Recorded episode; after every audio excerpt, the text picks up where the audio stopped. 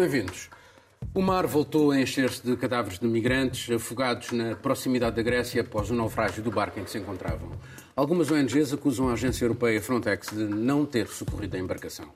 É um episódio mais de uma tragédia que continua a repetir-se. Mais de 24 mil migrantes morreram afogados no Mediterrâneo nesta última década. Este novo caso ocorreu na mesma semana em que a União Europeia ofereceu ajuda financeira à Tunísia, 100 milhões de euros para operações de busca e salvamento, medidas contra passadores e repatriamento de migrantes é que vai juntar muitos outros milhões face aos receios de novas vagas migratórias decorrentes de um risco iminente do colapso económico desse país africano. E tanto pior se o atual presidente está a levar a Tunísia para uma cada vez maior deriva autocrática. O novo Pacto uh, Migratório Europeu visa uma capacidade mínima de acolhimento para 30 mil pessoas, com alojamento, serviços administrativos, jurídicos e sociais para tratar os pedidos. Obriga os países europeus que não os aceitarem, aos migrantes, a contribuírem com 20 mil euros euros por pessoa para um fundo da União e admite a possibilidade de enviar requerentes de asilo rejeitados para um país terceiro seguro, com a definição de seguro a ser deixada ao critério de cada Estado. Marcelo, estas políticas mais restritivas de asilo são um sinal de uma extrema-direita a impor a sua agenda e considerando que este navio ia dirigir-se à Itália. Sim, a extrema-direita, políticas restritivas do asilo existiam também antes. E, portanto, ah, e no caso da Itália, temos o discurso sobre o que é extrema-direita, porque esta extrema-direita governa há, há, imenso tempo. Uh, desde que Berlusconi entrou na política, para mim hoje vai ser difícil falar de qualquer tema sem mencionar o tema da semana em Itália. Parece que não aconteceu mais nada, pelo menos até quarta-feira. Um, Sim, mas, e, portanto, mas, mas, temos mas, políticas espera, restritivas. Espera, espera já agora, com Berlusconi eles eram minoritários, neste momento são... Sim, mas a lei, a lei, a lei, que, a lei que, que regulou e regula ainda, que afeta muito a política eh, de acolhimento em Itália, é a famosa lei Bossi-Fini, tem mesmo a assinatura do líder da, da antiga Liga Norte, e de Gianfranco Fini, do, do, Movimento Social, depois da Aliança Nacional. Portanto, existe sempre. Agora, é claro que nos, o que aconteceu foi que nos últimos anos as crises migratórias tornaram-se mais graves, pelo menos até 2015, e hum, prestamos muito mais atenção àquilo que acontece fora das fronteiras. Não, é, era apenas é, regras mais restritas dentro das fronteiras em Itália, por exemplo, com os migrantes em Itália, mas aquilo que acontece fora, e sobretudo tragédias como esta. Esta é uma tragédia é, enorme, como não, se via há muito tempo, e ainda a contabilidade de, das vítimas não está completa e provavelmente nunca estará. Bom, eh, deixa-me Agora... passar, já, já, já volto a ti outra vez, uh, Catarina, a tragédia, sobre a tragédia propriamente e também desta leitura política de, de uma agenda de extrema-direita que parece, de facto, uh, vamos ter eleições para o Parlamento Europeu para o próximo ano. Não podemos dissociar, se calhar, uma Sim. coisa da outra. Não, e olha, eu diria pela tragédia, a tragédia em si, número um, acho que nós ainda não temos a noção completa do quão trágico este, pode ser muito mais trágico do que aquilo que nós pensamos neste momento. Estamos a falar de podem ser entre 450 a 700 pessoas a bordo, mulheres, uh, crianças, uh, mas o que nos suscitou algum uh, interesse sobre este tema foi perceber como é que a tragédia decorre, olhar para as ações das próprias autoridades costeiras uh, gregas. Nós sabemos que. E da agência Frontex. E da, agência, e da agência Frontex. Uh, nós sabemos que o primeiro alerta é dado às 8 da manhã. 8 da manhã. Uh, a embarcação só naufraga às duas uh, da manhã do dia seguinte, na hora, hora uh, grega. uma ONG que faz este tipo de operações de, de resgate, o Alert Phone, disse que recebeu uma chamada de pessoas dentro da embarcação que disseram: Nós achamos que já não vamos sobreviver esta noite. Um... Mas, mas espera aí, mas depois parece que há aqui de facto contradições, porque ao mesmo tempo uh, as autoridades eh, gregas e europeias uh, dizem que contactaram Sim. com eles e que eles disseram que não queriam Sim. ajuda nenhuma. Portanto, isso é, isso é neste momento a, a narrativa ou o discurso das autoridades europeias e gregas. Dizem que entraram em contacto e eles recusaram uh, essa ajuda. É uma versão que não é muito clara. A própria Amnesty International já vai fazer um, um, um, um statement a dizer que, que não é muito obviamente clara. quem recusa, quem responde às autoridades são os comandantes do barco, mas parece que o capitão foge. Mas o, o capitão acabou por fugir. Um, e aqui a minha pergunta é que há, um, há, uma lei europeia. Portanto, as autoridades europeias têm a obrigação de avaliar o estado deste, desta embarcação, avaliar quantas pessoas é que estão nesta embarcação uh, e avaliar se devem ou não uh, intervir. Nós estamos a falar de vidas humanas, não é? E as autoridades, uh, a Frontex, as autoridades gregas, acabam só por se aproximar do navio quando o motor deixa de, de, trabalhar, mas nessa altura já foi demasiado tarde e a embarcação demorou 25 minutos a naufragar. E aqui. já, já, já, já continuo. Miguel, esta atitude é uma espécie de lavar as mãos, tentar ficar bem na fotografia perante a tragédia por parte daquilo que são as autoridades europeias. Bem, se é, eh, quanto a mim, não tem qualquer sucesso, porque é tudo demasiado transparente. Portanto, eh, esse, esta, esta... esse era o propósito, não resultou. Eu percebo a tua questão. Eh, o que se está a fazer é, tal como se fez com a Turquia, mas de uma forma mais descarada e com meios de pressão maiores, com a Tunísia, é estar-se a pressionar para fazerem o trabalho sujo pela Europa. E está-se a aceitar como país seguro a Tunísia, que está numa deriva perfeitamente autocrática.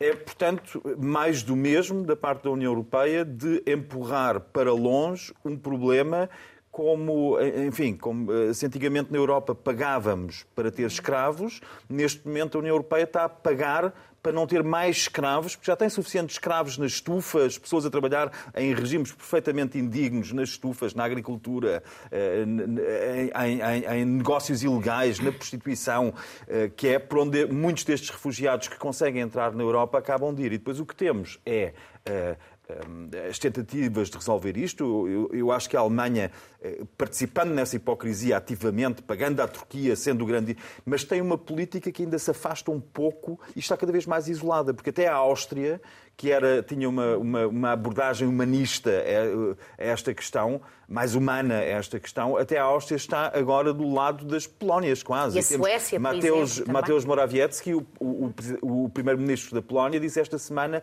os alemães que não nos venham dar educação, eh, instruções sobre como tratar refugiados. Nós já provámos que os tratamos com dignamente. Os ucranianos, porque os outros são vítimas de pushback e são empurrados para onde quer que seja, não é? Vimos isso antes da invasão da Ucrânia, como a Bielorrússia fazia, uhum. uh, enviava-os para a fronteira polaca e como e, a, a, Polónia... Os pushbacks. E, exatamente. Pessoas a morrer nas florestas de frio e de fome assumido perfeitamente pela União Europeia, que depois tenta manter, tenta manter uma imagem que se dilui nestas medidas, dilui-se. E de facto, tu perguntavas ao Marcelo, se, se, eu acho que é isso mesmo que acontece. Era, era só dizer, o, é, o tema, toda a esquerda... tema dentro disto. Uhum. E, e, e, queria uh, pegar, uh, enfim, aqui junto do Marcelo, voltar à questão de vamos ter um governo com a extrema-direita na Finlândia, temos um governo com a extrema-direita na Suécia, temos um, uh, um governo de extrema-direita em Itália, liderado pela extrema-direita italiana, temos alguma charme que está a ser feito, sedução parte de, da direita, por exemplo, a Meloni, uh, isto significa, e de Polónia facto... Polónia e a Hungria, já Exatamente, agora. a Polónia e a Hungria. Portanto, isto há ou não uh, um, um, aumentar do poder da extrema-direita e se a União Europeia, neste, nesta uh, sedução também que tenta fazer com o autocrata, vamos chamar assim, da Tunísia, que se, não se insere nesta, uh, neste jogo político de poder e dando precisamente argumentos à extrema-direita. Sim, é, é um perigo, é um risco, eu, percebo o perigo. Digamos que, é, por exemplo, este acordo um, que, foi alcançado no Luxemburgo, no Conselho Europeu dos Ministros da Administração Interna, Ministros do Interior, que discutiram este, este possível acordo, é uma, é uma, houve uma, uma tentativa parecida em 2018 que foi aprovada pelo Parlamento e chumbada no Conselho, e foi chumbada por Itália, na altura com o governo de direita, Espanha eh, e Áustria e os, países leste Sim, agora foi só a, a este Polónia acordo foi apenas a Hungria. Portanto, ali, deste ponto de vista, até podemos ver uma ruptura nesta aliança. E, sobretudo, no caso da Itália, é interessante porque a Itália percebe que, sendo um país de, de, de chegada do Mediterrâneo, percebe que eh, os seus aliados nunca serão um Morawiecki ou um Orban, mas os interlocutores são precisamente a França, a Alemanha e os outros países, digamos, do, do centro da Europa. Agora, o problema é os Mas interlocutores. Mas não está a buscar, uh, mais uma vez, a questão dos valores. Por exemplo, Em relação Sim. à Tunísia, esta questão da definição de um país seguro que fica ao critério de cada um. Esta foi uma exigência do ministro italiano, fica ao critério de cada um. Obviamente é a parte mais fraca deste acordo, porque eh, permite uma rejeição mais fácil de migrantes em países terceiros eh, que eh, o próprio Estado decide quem são, e neste caso temos o caso da, da Tunísia. E eu gostava de dizer só uma pequena coisa também sobre a Líbia, antes de, de, de acabar o meu tempo, porque o problema são precisamente estes interlocutores do, do outro lado do Mediterrâneo. Da Tunísia já falaram, da Líbia, este barco que naufragou agora na Grécia, partiu de Tobruk. A Líbia, a Líbia está dividida em pelo menos duas partes. Tem a Trípoli, a Tripolitânia, Sim. e tem a Cirenaica com o Parlamento de Tobruk, presidente de um lado e Parlamento do outro. Eh, a Cirenaica, eh, é, o, poder militar da Cirenaica é do Marechal Haftar. Haftar, em 2020, chegou quase a cercar Trípoli e depois foi, foi, perdeu esta, esta batalha de Trípoli graças à intervenção da Turquia, não dos europeus. Sim. Agora, e, é apoiado, e é apoiado pelos franceses, enfim. É, é, era aí que eu queria ir. Era isso que eu queria dizer. O apoio tem, tinha o apoio do Egito, dos franceses e do, dos russos e de França, que ia contra a União Europeia e a comunidade internacional. E, portanto, quando de vez em quando acorda alguém que diz chega de NATO, chega de. precisamos de autonomia estratégica europeia, temos que nos lembrar destas coisas também. Temos muitas Sim. autonomias estratégicas na Europa. Uh, uh, sobre esta questão da extrema-direita e da agenda da extrema-direita, considerando que faltam poucos meses para as eleições europeias. Bem, acho que é perigosíssimo ter em conta o contexto atual do que é a crise da migração, não é? Portanto, nós a partir daqui e com mais extrema-direita espalhada pela Europa tem a tendência de piorar ainda mais. E eu acho que este, este pacto de migração uh, não vem, de alguma forma, solucionar o problema no seu todo. Nós estamos a falar de 30 mil migrantes, quando só o ano passado chegaram ao Mediterrâneo 160 mil. Portanto, o que é que vai acontecer a todos mas, os outros? Mas, mas, nós, quando falamos em 160 mil, parece um número muito grande. Mas 160 mil são três estádios de futebol. Eh, Sim, num espaço mas neste caso nós estamos a falar... que é o espaço Sim, europeu. Eu acho que isto é assim, nós estamos aqui a falar, é que, e é importante estamos, dizermos Por isso, isso é que eu te estou a dizer, não se está a empolar um assunto que é um assunto que é uh, um tema da extrema-direita. Se calhar uh, isto não se compara a, a, aos números que chegaram no auge da guerra uh, na Síria. Claro, mas é? isto neste momento o que nós estamos a ver no, no Mediterrâneo Central é neste momento a travessia mais perigosa do mundo para migrantes. Portanto, acho que a Europa, eh, nós gostamos muito, e nós falamos sobre isto muito no nosso programa, isto venha da esquerda, venha da extrema-direita, da extrema-esquerda, o que for. Nós gostamos sempre de olhar para o, para o lado, de assobiar para o lado, de criticar as violações de direitos humanos noutros países, mas o que nós estamos a ver na Europa, neste momento, são pessoas que estão a morrer no nosso quintal. E nós, o que vai provar o que tem acontecido nos últimos tempos na Europa, principalmente com a guerra na Ucrânia, é que a Europa tem a capacidade de implementar políticas de migração que funcionam. E o que está aqui a acontecer, seja de governo de esquerda ou de direita, é que estamos a escolher não o fazer. E o resultado disso é exatamente o que vimos nesta oh, oh, tragédia. Oh, Miguel, esta questão, eh, para fecharmos uh, o assunto, uh, temporariamente, vamos de certeza voltar a ele noutros programas, uh, relacionando esta questão da política e a dimensão política por causa das eleições para o Parlamento Europeu, mas também da ajuda ao desenvolvimento, que se calhar uh, precisamos de melhor ajuda para o desenvolvimento. Elas estão relacionadas? Parece-me, obviamente que estão relacionadas. Se, se, se, um, se, nós fôssemos jovens de 20 anos, tunisinos ou marroquinos, dois países seguros, sem quaisquer perspectivas de alguma vez na vida termos trabalho, sem quaisquer perspectivas de alguma vez na vida conseguirmos comprar o que quer que fosse para além daquilo que é a base de sustento no dia a dia, faríamos tudo para procurar uma vida melhor. E é nesse contexto que diz, por exemplo, um dos grandes políticos da CDU, da direita alemã, diz não existe um direito ao asilo, mas não existe um direito a uma vida melhor. Ninguém diz que há o direito a uma vida melhor isso é um, é um erro, porque nós estamos, temos de resolver os problemas para criar condições, e está-se a fazer muito pouco nesse sentido, criar condições de vida suficientes para as pessoas ficarem nos seus países. E depois continuamos, já sabemos o que acontece. Quando esses países depois se desenvolvem, vamos lá buscar os cérebros, não é? Os cérebros, porque esses nós queremos. Queremos os informáticos, queremos os Sim. médicos, queremos Sim, isto, queremos nós já vamos lá buscar. Vamos lá buscar. buscar Mas o, o que acontece nesta... O que eu acho que vai acontecer é que se nós estamos a assistir a esta pressão agora Imaginemos este cenário quando as temperaturas médias no Norte Exatamente. da África não forem 40 graus, mas forem 45 ou 50 e houver, além dos problemas de não haver perspectivas de ter uma vida autónoma, eh, materialmente autónoma, que depois passa também pela parte eh, espiritual das pessoas, uma realização. Se as pessoas não têm perspectiva de realização, a pressão vai ser muito, muito maior. E a Europa tem que pensar é para onde é que quer caminhar. Porque é possível fazermos da Europa uma espécie de grande campo de concentração, onde se concentram os europeus num, numa pequena, num pequeno ilhote de prosperidade vamos ter é muita pressão e não vão ser só como em Ceuta e Melilla a tentar saltar as vedações, é irem com tudo o que tiverem nas mãos contra as vedações. E é isso que temos que preparar.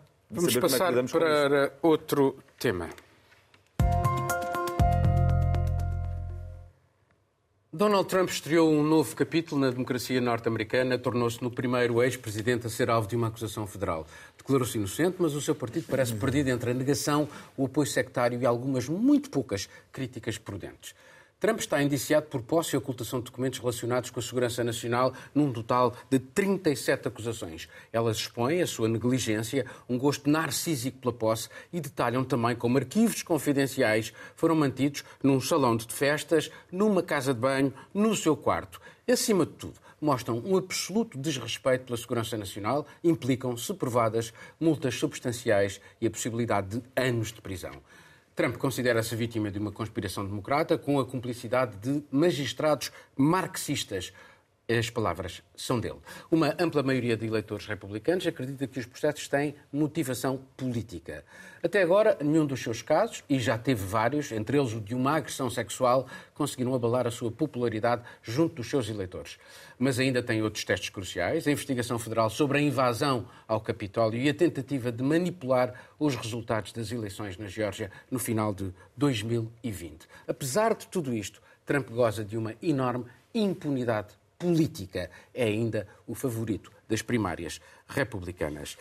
Catarina, eh, como é que Trump consegue sobreviver a isto tudo? É, icone, é um, é um mistério uh, completo, mas acho que reflete muito o que é, que é a sociedade, o que é a sociedade uh, americana. Uh, e eu acho que é importante lembrarmos que nenhum nós estamos aqui a falar dos crimes que alegadamente Trump cometeu, sejam os mais recentes, como todos os escândalos que temos visto Trump ser, estar envolvido durante a sua presidência, mas também antes da sua presidência, e a realidade é que nada o impede de continuar a sua campanha para presidente e também nada o vai impedir, uh, e isto em termos legais, de assumir o cargo de presidente, porque aqui também uh, se levanta um, um, um, assunto que é a própria Constituição dos Estados Unidos, e a própria Constituição dos Estados Unidos simplesmente diz que para ser presidente basta-se ter nascido nos Estados Unidos, ter mais de 35 anos e viver no país há mais de 14. Portanto, a não ter saído do país durante 14 anos uh, para viver. E mesmo Portanto, condenado e até na prisão, ele pode ser eleito. Pode ser eleito. Portanto, é o que a Constituição diz. Portanto se, calhar, portanto, se calhar aqui devíamos ter um debate sobre a própria Constituição uh, dos Estados Unidos. E a única coisa que estes alegados uh, crimes poderiam ter feito é ter um impacto na imagem de Donald Trump. Mas o que nós estamos a ver é exatamente uh, o oposto. As últimas sondagens, sondagens da Reuters e do Ipsos, numa sondagem que fizeram, mostra que 81% dos republicanos uh, acreditam que este processo de Trump é, os processos têm motivação uh, política.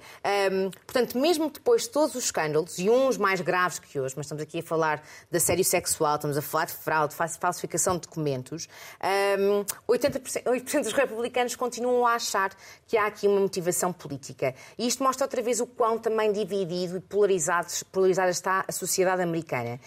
Um, e eu diria também que Trump está aqui estrategicamente também a usar estes casos a seu favor. Claro. Porque portanto, são aqui ferramentas também que Trump está a usar de campanha. Então deixa-me passar para o sim, Miguel. Sim. Não, Miguel, não é isto um sinal uh, dos tempos, um sinal do impacto também das redes sociais, uma certa tribalização do eleitorado? É, e o risco dessa tribalização tem de ser avaliado pelo sistema norte-americano, porque eu não tenho grandes dúvidas que neste momento há uma forte tendência entre o, as elites norte-americanas para pôr Trump na prisão. Porque o que ele fez foi grave demais. Ele não é como os outros presidentes que violavam a lei internacional e mandavam drones para cinco países com os quais não. Crimes de guerra internacionais não interessa. Agora, o que Trump fez é, de facto, do ponto de vista interno americano, muito mais grave. Ele pôs em causa o funcionamento de uma uh, democracia.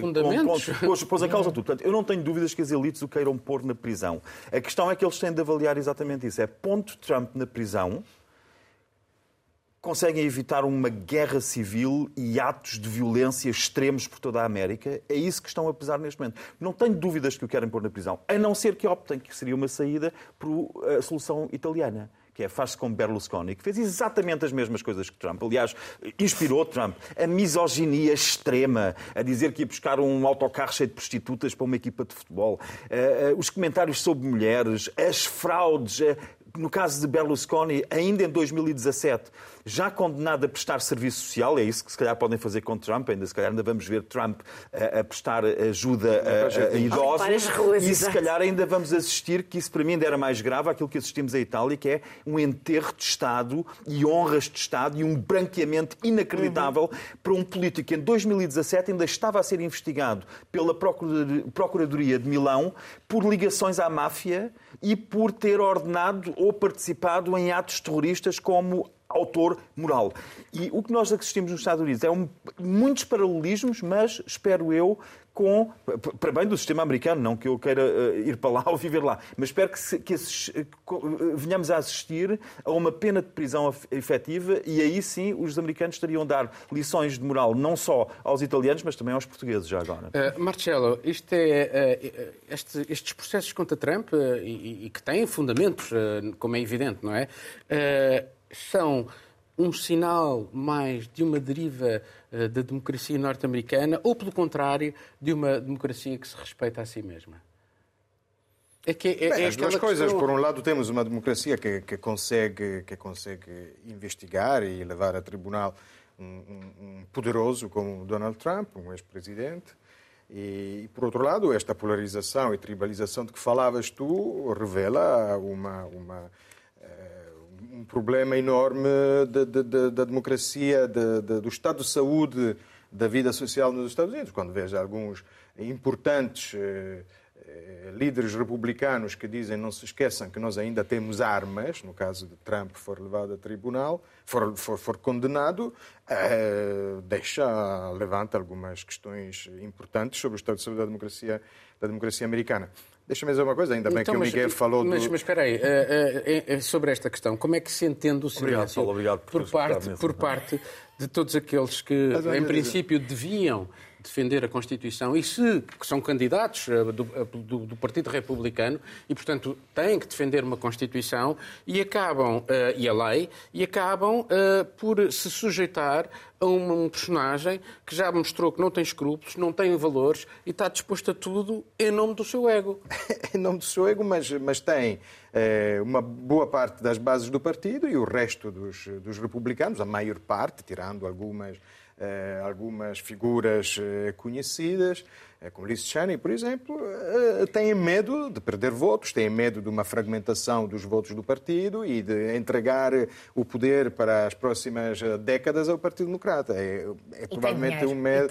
E, e, depois, obviamente, obviamente, sabemos que o dinheiro ajuda claro. muito a, a, comprar alianças. Falava-se isso também de, de Berlusconi. Mas voltando ao Berlusconi que o Miguel citou, não, eu queria dizer é óbvio que para nós a palavra berlusconismo é, é, traduziu tudo aquilo que agora o resto do mundo chama trumpismo, populismo, populismo. extremismo, exatamente.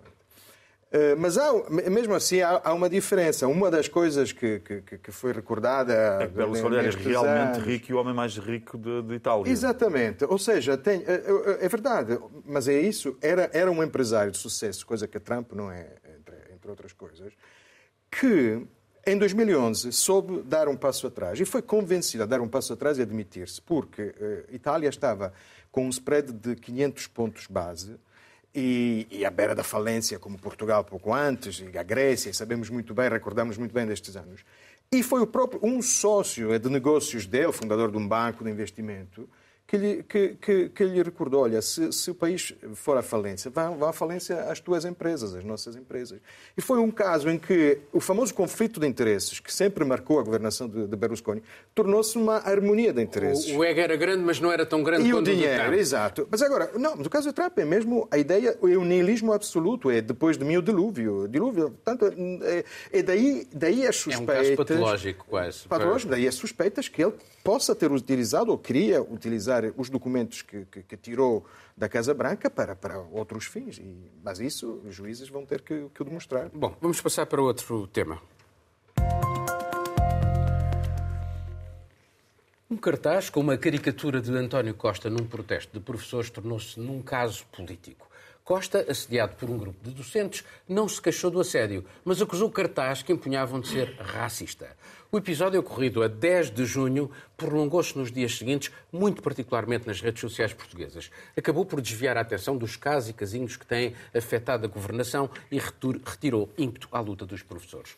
A polémica centra-se, pois, na caricatura, na forma como exagera traços de forma. Ela tem quase sempre algo de crítica, por vezes de irreverência, várias outras de pura provocação. Desta vez, mais uma vez, levanta-se a questão dos seus limites, do respeito pela dignidade pessoal, da necessidade de evitar estereótipos de raça, orientação sexual ou religião, por exemplo. E sem esquecer que toda a expressão artística é também de uma expressão artística que se trata, pode ser feita com bom gosto, mau gosto ou gosto duvidoso. No passado, tivemos vários episódios polémicos, alguns profundamente marcantes, como o de Charlie Hebdo e das suas caricatura, caricaturas, muitas delas, várias vezes, a roçar o simples mau gosto na sua crítica ao Islão. Culminou num atentado brutal, de que todos nos lembramos, atentado intolerável em 2015. No entanto, nessa altura, defendeu-se coletivamente o direito à blasfémia, o direito à liberdade de expressão e à liberdade de criação. Miguel, falemos então de liberdade. Bem, nós somos um país muito marcado pela, pelos 40 anos de salazarismo. E quanto à minha reação, que uh, o Pacheco Pereira gostava muito de falar do, do pack journalism, que os jornalistas vão todos atrás uns dos outros. O que nós assistimos, quanto a mim, é que os opinion makers portugueses vão todos atrás uns dos outros e o primeiro-ministro gritou racismo, e eu acredito que ele o tenha sentido como tal, e todos gritaram atrás, sem analisar a questão. E a questão tem de ser analisada. E, e se nós olharmos para aquilo que acontece, por exemplo, começa com caricaturas, de, eh, retratar políticos como porcos tem uma longa tradição não começa com a arte rupestre. A imagem mais antiga, alguma vez descoberta, feita pelo homem, é um porco asiático numa cave da Indonésia. Mas os, os, caricaturistas sempre utilizaram os animais, é o bestiarum humanum, sempre utilizaram animais para retratar eh, nas suas caricaturas várias personagens. E os porcos, como políticos, vêm de Rei Dom Carlos como porco, Bordal Pinheiro, que retrata a grande porca que é a política com porquinhos pequenos a mamar. E podemos dizer, sim, mas isto é antigo. Não, mas prolonga-se. Hoje temos a Macmillan, que é uma das maiores e mais conceituadas uh, uh, editoras britânicas, que tem um livro que se chama E se um porco entrasse na Casa Branca? E é o Donald Trump. Claro, como é o Donald Trump, está loiro e com pele rosácea. Uh, uh, António Costa, o primeiro-ministro português, não é loiro nem tem pele rosácea. O que é que um caricaturista vai, falar, vai fazer com ele? Como é que vai aumentar os seus traços, que é o, o, instrumento base de um caricaturista, aumentar os traços? Claro que aumenta. E se continuarmos a olhar para a questão de, do salazarismo e do respeito, e todos irem, um grita racismo, todos gritam atrás, nós podemos olhar para a revista New Yorker, acima de qualquer suspeita, e a New Yorker, na capa, pôs Obama e a mulher de Obama como um casal fundamentalista islâmico, ela armada com uma arma e ele vestido árabe fundamentalista. Porque ele de facto tem origens africanas e ninguém, e essa é a questão, ninguém chamou racismo à revista da New York. Os democratas Miguel, não gostaram. Deixa-me só terminar Miguel, Miguel, Miguel, mas o New York Times há uns anos atrás, acabou com as caricaturas. É por causa do politicamente por correto. Causa do politicamente eles têm correto. medo disso e nós, felizmente, celebramos a liberdade artística. Celebramos a liberdade artística de outra forma e eu acho que é muito importante que, que seja discutido o conceito do que é que é a liberdade artística. E uma coisa é certa, na jurisprudência e nas sentenças dos tribunais europeus, é que, na dúvida, indubio pro arte indubio pro opinionem. O que significa que, na dúvida, a arte prevalece e a liberdade artística prevalece sobre os direitos de personalidade, desde que haja uma mensagem. Desde que haja uma mensagem. Ou seja, o, o Primeiro-Ministro tem todo o direito de se sentir ofendido e de considerar que aquilo é isto ou aquilo. Mas estamos perante uma manifestação de arte, de sátira. A sátira vem de, de há mais de 2.600 anos com Diógenes gozar, ridicularizar é a forma como os que não têm poder reagem com, através de manifestações artísticas, porque aí estão protegidos, contra os poderosos. Os poderosos usarem as suas vulnerabilidades ou pretensas vulnerabilidades para atacar os artistas é muito grave, ainda para mais, que se esta caricatura saíram semelhantes na revista Sábado, por exemplo, com uh, António Costa retratado, o primeiro-ministro retratado como um porco mielheiro. Saíram várias. Se fosse no Expresso ou no sábado, ninguém dizia nada, porque são, eh, são, são, eh, são instituições. Mas como é um Zé Ninguém, um, um, professor, que aliás eu falei com ele, ele só me pediu uma coisa: por favor, Miguel, não me trate por Zé Ninguém, por respeito à minha mãe. O Pedro Brito pediu-me, trate-me por Pedro Ninguém. Vês? Isto é um caricaturista. Ele, só para dizer, ele faz estas caricaturas e pode-se ainda queixar. Portanto, quanto, quanto à parte do lápis, que muita gente critica, o lápis, ele teve numa conferência de imprensa, o Pedro Brito, o autor destas caricaturas, esteve numa conferência de imprensa só onde pediu para participar, que era do Ministro da Educação e era organizada pelo PS. E esteve lá sentado, pediu para participar. Disseram que sim. Sentou-se na sala e às tantas tinha um polícia, escreve ele, tinha um polícia ao seu lado, à paisana, a dizer-lhe que ele teria de sair e que estava sob uh, uh, uh, vigilância. E ele diz que eu estava só armado com lápis e papel. E a questão é, o que é que tinham medo? Que ele pegasse no lápis e atirasse como aquele jornalista que atirou Miguel, um sapato à cabeça passar para o Marcelo. Marcelo, sobre isto, considerando também que temos que pôr em equação esta questão do, do direito de, de não pôr em causa os estereótipos, etc, etc. Pois. Esta é uma grande questão. Sobre, sobre a sátira, existe a liberdade e, de sátira. E lembrando, e lembrando, que houve um professor em França, Samuel Paty, já foi, agora, foi, eh, foi, foi morto por uh, mostrar caricaturas. As caricaturas uh, e, e, já agora há um debate interessante, porque vai abrir em um França, museu. está previsto um museu da caricatura e uh, a questão é muito sensível, porque eles ou põem as caricaturas do Charlie Hebdo de Maomé ou não põem as caricaturas de Charlie Hebdo de Maomé qualquer decisão é altamente polémica.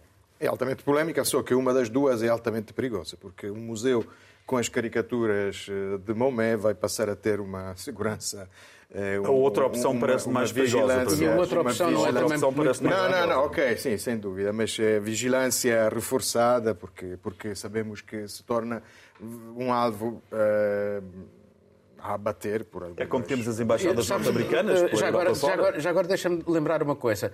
Uh, tentar restringir a liberdade, nós até já vivemos aqui em Portugal. Eu lembro-me de um filme do, do Jean-Luc Godard, uh, dos anos 80, que era o Je vous salue Marie, que houve manifestações à porta do cinema para impedir sim, a exibição do filme. Sim, e, portanto, sim, sim, quando começamos a ceder... Uh, e, e, depois há aqui uma questão, que é o que é que se pode, uh, o que é que o caricaturista pode fazer? Pode gozar com a religião dos outros? Uh, pode, pode o quê? Uh, vamos impor.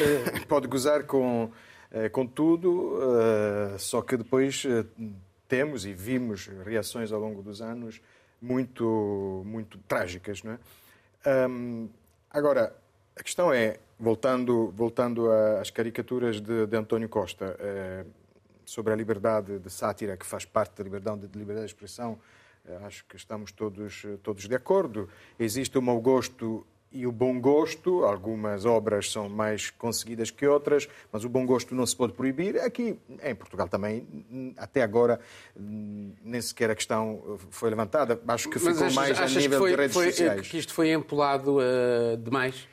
O que acontece aqui é, este caso revela, eu acho, duas crises. Uma no, no movimento dos professores, que em alguns, algumas franjas tornaram-se mais agressivas, porque não, não deixa de ser uma, um desenho agressivo, e aquela manifestação desde junho foi agressiva, enquanto outros sindicatos já pediram e foi aceito para voltarem à mesa de negociações.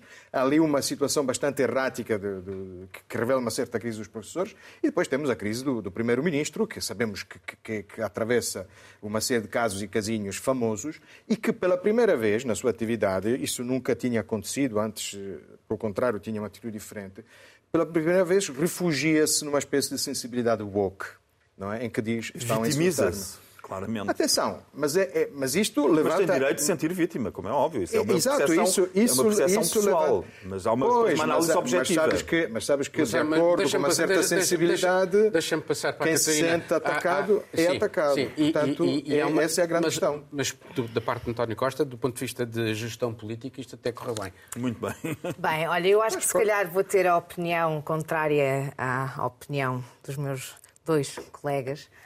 Um, eu defendo, defendo que um, um cartaz que animaliza uma pessoa racializada, falaste de pessoas, mas falaste maioritariamente de políticos brancos. Estamos a falar de uma pessoa que é uma pessoa racializada. Obama não é. Obama não é branco, Pronto, eu, aí também defendo, eu também defendo que aí foi, foi um ato racista. Uh, portanto, eu da defendo, eu defendo que uma caricatura de uma pessoa racializada, animalizando essa pessoa, é um ato racista. Uh, e isto suscita Mas os outros vários. animalizar? Deixa-me só acabar, deixa acabar o que eu quero dizer. Uh, e isto suscita para mim vários debates. Uh, número um, acho que a liberdade acaba quando se ofende e ataca-se a liberdade do outro. E depois pensar também em Portugal. Isto não é um tema muito discutido. É só, que. Deixa-me só, deixa só acabar esta parte. É que António Costa é um político e nós sabemos, nas conversas que temos, ouvimos no café, dentro do seio das nossas famílias, dos nossos amigos, que é completamente alvo de insultos racistas. Toda a gente já ouviu alguém chamar Monhé ou chamuça a António Costa. Quem não, quem não ouviu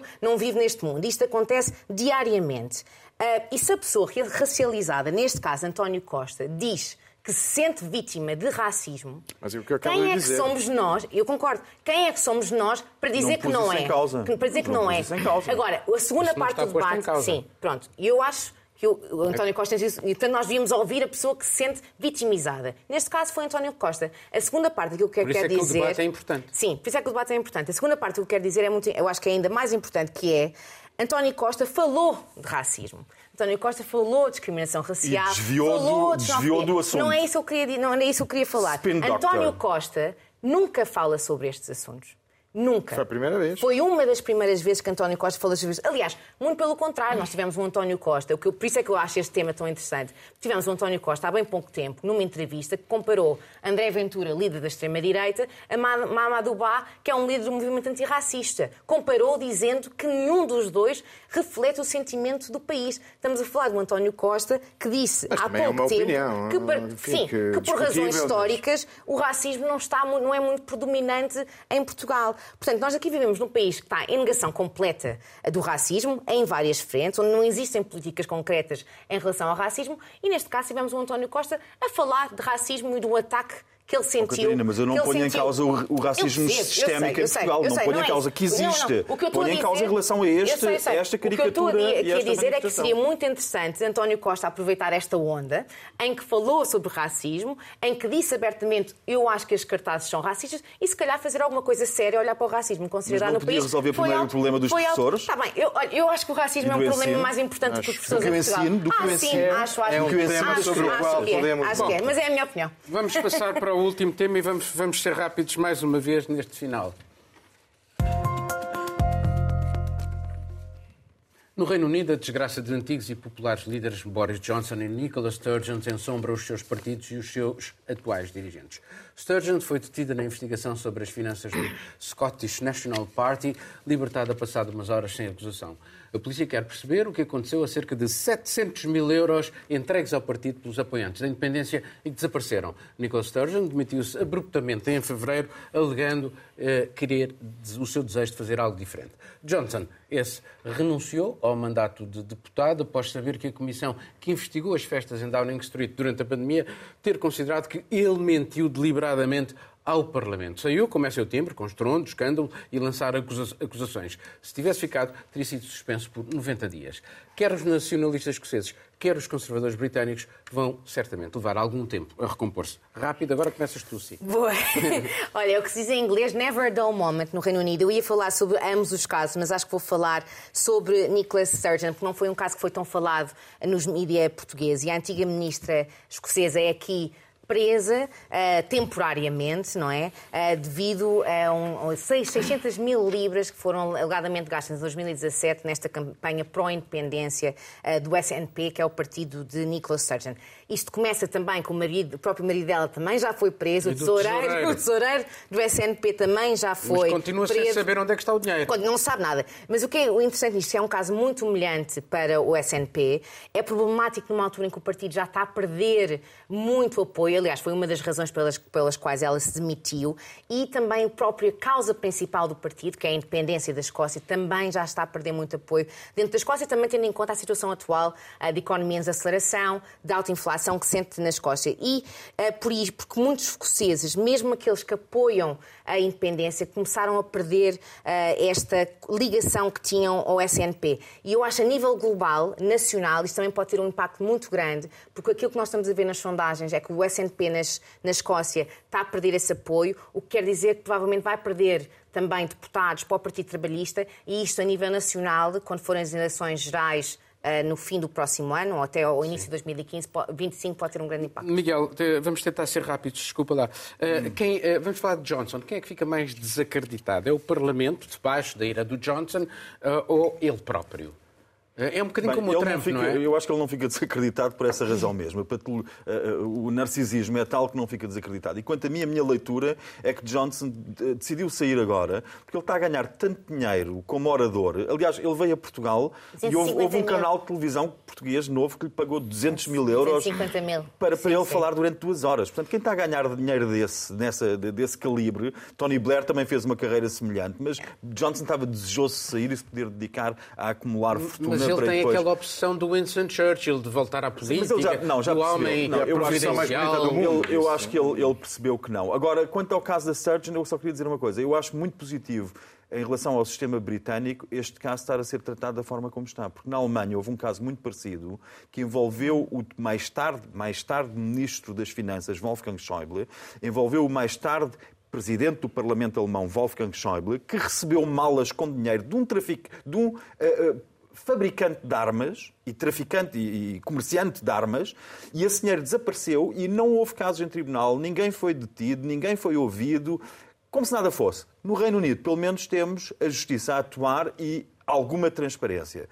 Não sei se é preciso sair da União Europeia para estas coisas acontecerem com transparência, mas que é um bom exemplo, é, parece. E achas que isto tem uh, impacto nos eleitorados, eh, como ela... Eu, eu, acho que era para falar pouco, agora estás-me a pedir Pronto, tens razão. Marcelo, Marcelo, achas que isto tem impacto no, no, no, no eleitorado e, e, e pode Boris Johnson ainda ter um futuro político?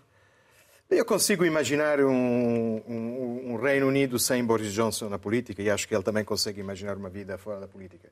Uh, portanto, acho que vai ser menos complicado livrar-se dele do que os Estados Unidos livrarem-se de Trump. Mas eu dizia o mesmo de Trump, pensava que os republicanos se iam livrar dele em 2020 e 2021 e, e não acertei. Portanto, não levem o que eu digo como uh, o Evangelho, obviamente. Uh, Preocupa-me mais, talvez, a situação da Escócia, porque pode ter um impacto no eleitorado eh, a favor do, do, do Partido Trabalhista, e isto vai Sim, ser uma é, alternância é, é, normal, não me preocupa muito. Era um partido muito forte é, na Escócia. O problema é quem é que vai levar para frente o discurso independentista. Porque nós vimos isto na Catalunha, em que eh, os autonomistas independentistas históricos, como Jordi Pujol, que governou a Catalunha, foram uh, varridos pelos escândalos. E houve uma, passagens de, de, de, de testemunha eh, até a Artur Mas, que também teve problemas, e chegamos ao, ao mais medíocre de todos, que foi o Carlos Puigdemont, com aquela uh, uh, operação absurda do, do do, referendo autoproclamado.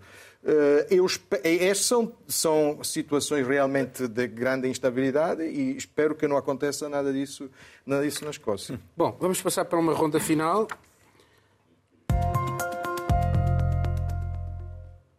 E de acordo com as minhas notas, Marcelo, a ronda final começa exatamente por ti. Que começa com a nota uh, desta já semana, falaste, falaste. Que, que, que, é a morte de, de Silvio Berlusconi. E é impossível fazer a biografia de Berlusconi em 15 segundos, também acho que não, neste momento não interessa. Mas que, quero destacar uma coisa que, que não, não é, digamos, não destaca. O Bunga Bunga? o Bunga Bunga deixamos para. Os já falamos... metástases que deixou. Uh, uh, deixou metástases, mas eu queria destacar que também o, o, o, sistema democrático italiano acabou por resistir, mesmo comparado com aquilo que vimos, por exemplo, o um assalto ao Capitólio, ou seja, com os, os, os epílogos, de, os epígonos do, do, do Berlusconi. Uh, há um, um, um, exemplo menor, que é uma, uma, um programa de televisão em 2006, um mês antes das eleições, que ele perderia para, para Romano Prodi, em que ele, durante uma entrevista com uma jornalista famosa, que aliás se demitiu agora por causa da Meloni, Uh, não está a gostar da jornalista, não está a gostar das perguntas, levanta-se e sai do estúdio. E, e ouve-se, enquanto sai, que diz: Ah, e depois dizem que eu mando aqui na RAI, na televisão, na televisão do Estado. É, é, no fundo, é isso. Mesmo no auge da sua carreira, nunca chegou a controlar o país, como, por exemplo, a informação, como estamos a assistir agora com Orban ou, ou, ou com os polacos do PIS. E, e ele, e ele e tinha vários tudo, canais de, de televisão tudo, e vários jornais. Esses Catarina. Olha, eu vou destacar esta semana um relatório da Reuters Issue News Report, da Universidade de Oxford. Este relatório uh, tem vindo a trazer várias mais notícias para o jornalismo e continua a trazê-las. Mostra que o número de pessoas que estão a aceder a notícias uh, num site ou aplicativos de notícias caiu 10 pontos desde 2018 e que a maior parte das pessoas, maioritariamente os jovens, estão a usar as redes sociais, maioritariamente o TikTok, para terem acesso uh, às notícias. Isto é algo que já sabia, mas ainda não se agiu com força uh, para combater este tipo de acesso a notícias. Deixa-me só dizer que o New York Times está a tentar fazer publicações no TikTok Exato. e tem e jovens a fazê-lo. E isso é importantíssimo, porque nós sabemos, os jovens estão no, estão no Instagram, os jovens estão no Snapchat, os jovens estão no TikTok. É para lá que nós, jornalistas, temos que ir também para passar estas, estas nossas informações e para lutar também contra as notícias falsas. Miguel. Uma nota positiva para a União Europeia que está a preparar uma legislação contra o SLAP, ou slapping, que traduzido quer dizer estalo, mas como acrónimo quer dizer Strategic Lawsuits Against Public Participation. O que são? São a forma como governos e grandes empresas, e poderosos em geral, utilizam processos judiciais para intimidar e para desgastar jornalistas e ativistas de várias áreas. Ou seja, sabendo perfeitamente que não têm matéria para um caso judicial, apresentam queixas, normalmente por difamação, injúrias, eh, ofensas, por aí fora, para eh, eh, vergar os ativistas e os jornalistas. E a União Europeia quer agir contra isso, com uma série de medidas que propõe. Uh, que passam, por exemplo, por quem apresenta a queixa tem de pagar depois as despesas todas do advogado, desde o início. Se houver um juiz que, num passo intermédio, antes das coisas irem para inquérito, uh, pelo Ministério Público, se houver um juiz que analise e disser não, isto tem muitos indícios de ser só para intimidar a pessoa, não parece haver substância. É um passo muito positivo, espero que avance rapidamente. E assim terminamos este programa. Tenha um bom fim de semana.